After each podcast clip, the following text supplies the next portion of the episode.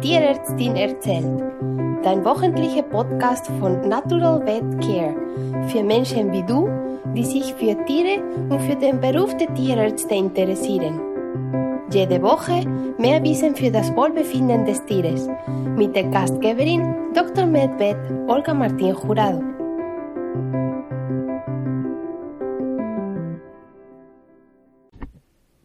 Hallo, herzlich willkommen zu der neuen Folge von Die Tierärztin erzählt. Ich bin heute an der VetSwiss mit Professorin Annette Liesegang.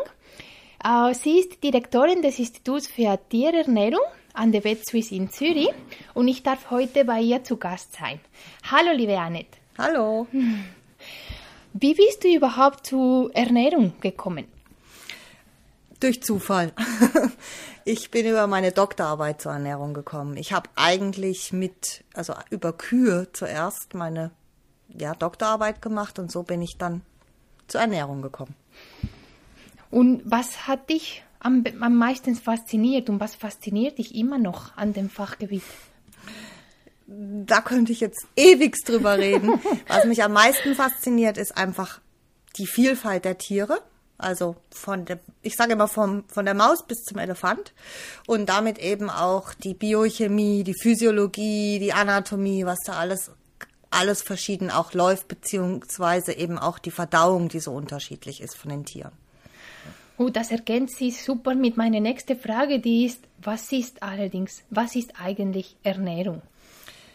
Ernährung beinhaltet erstens eben die Verdaulichkeit von verschiedenen Futtermitteln. Da haben wir schon zwei Komponenten, also das richtige Futter, wie wird das Futter verdaut ähm, und was passiert mit dem Futter im Stoffwechsel, dass die Tiere eben gesund werden. Das heißt, hier haben wir ganz viele verschiedene Disziplinen, die zusammenspielen. Mhm. Weil im Prinzip als Besitzer, man kennt nur, ich nehme Nassfutter oder Trockenfutter. Mhm. Ist das Ernährung?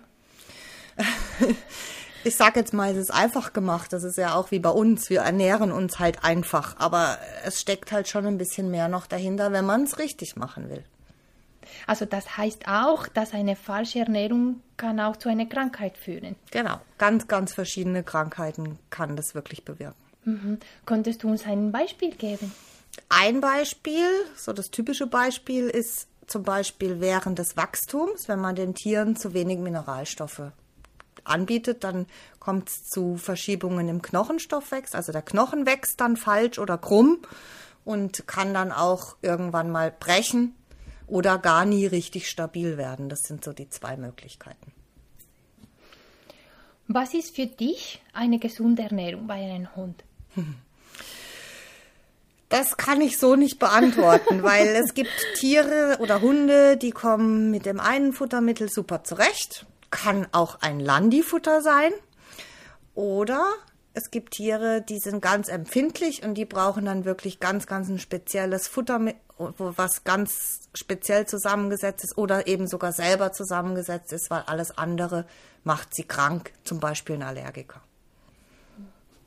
Und äh, wie findest du, weil im Prinzip ich als Besitzer habe ich die Möglichkeit, Trockenfutter und Nassfutter zu kaufen, also mindestens mhm. für meine Katze mache ich das richtig, wenn ich mich für eine oder die andere entscheide oder wenn ich die mische oder wie, wie mache ich, ich will es gut machen. Mhm. Wie, wie soll das gehen? Also wir selber empfehlen eigentlich Feuchtfutter für die Katze, wenn wir jetzt gerade von der Katze sprechen, weil die Katze halt einfach ihr über ihr Futter auch Feuchtigkeit aufnimmt und es geht einfach am besten über Nassfutter. Wenn man das jetzt vergleicht in der Natur, die Maus als Futter für die Katze, die hat 80 Prozent oder 60 Prozent Wasser. Das hat Feuchtfutter auch. Deswegen eigentlich naturnäher, wenn man das so sagen kann. Aber prinzipiell ist es in der Praxis so, man muss ja auch was machen, was für, für den Mensch praktikabel ist. Es ist nicht jeder irgendwie, keine Ahnung, äh, zwölf Stunden am Tag daheim um der Katze immer wieder kleine Portionen zu geben, so wie es in der Natur wäre. Die frisst sieben bis 15 Mäuse, also immer wieder jagt sie, immer wieder frisst sie. Das heißt, da würde ich dann sagen, dass man Trockenfutter hinstellt, dass in der Zeit, wo man nicht da ist, sie trotzdem was aufnehmen kann und dann halt so viel wie möglich Feuchtfutter dazu gibt. Und selbstverständlich, jetzt kommt die Frage, wie ist es mit Barfen? Also auch da wieder, wenn man vergleicht, Hund oder Katze, dann würde ich sagen, für die Katze, man kaufe sich gefrorene Mäuse und bafft seine Katze, wäre eigentlich das Natürlichste. Oder halt, was es auch gibt, sind so Küken, will aber niemand. Deswegen, ähm, ja, für den Hund ist es dann halt einfach schon komplizierter, wenn man sich überlegt, wie man so eine Ration zusammensetzt aus Knochen, aus Fleisch und eben Gemüse. Und ähm, dann darf man einfach nicht vergessen, dass es nicht alles enthalten hat. Spurenelemente fehlen eben leider häufig. Und dann werde ich immer gefragt, warum?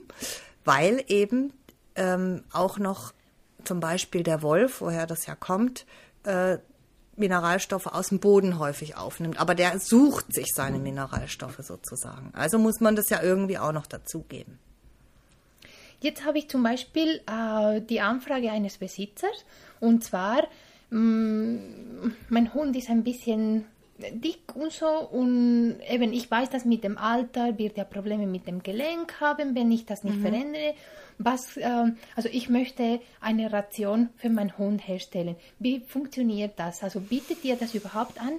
Also wir bieten das an, klar. Und ich meine, ich, ich sag auch immer, am besten abnehmen unter Kontrolle vom Tierarzt. Erstens mal hat man dann das Erfolgserlebnis, wenn man wieder kommt auf die Waage und dann eben äh, hat man auch was erlebt.